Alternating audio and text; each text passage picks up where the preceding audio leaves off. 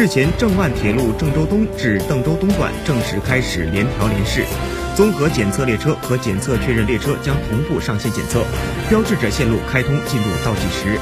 据了解，郑万铁路为双线高速铁路，正线设计速度目标值为三百五十公里每小时。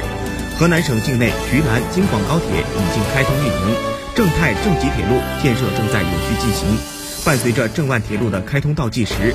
河南米字形快速铁路网正在逐渐铺开，对于完善全国路网结构、提升郑州全国性综合交通枢纽地位、助力河南更加出彩，意义重大。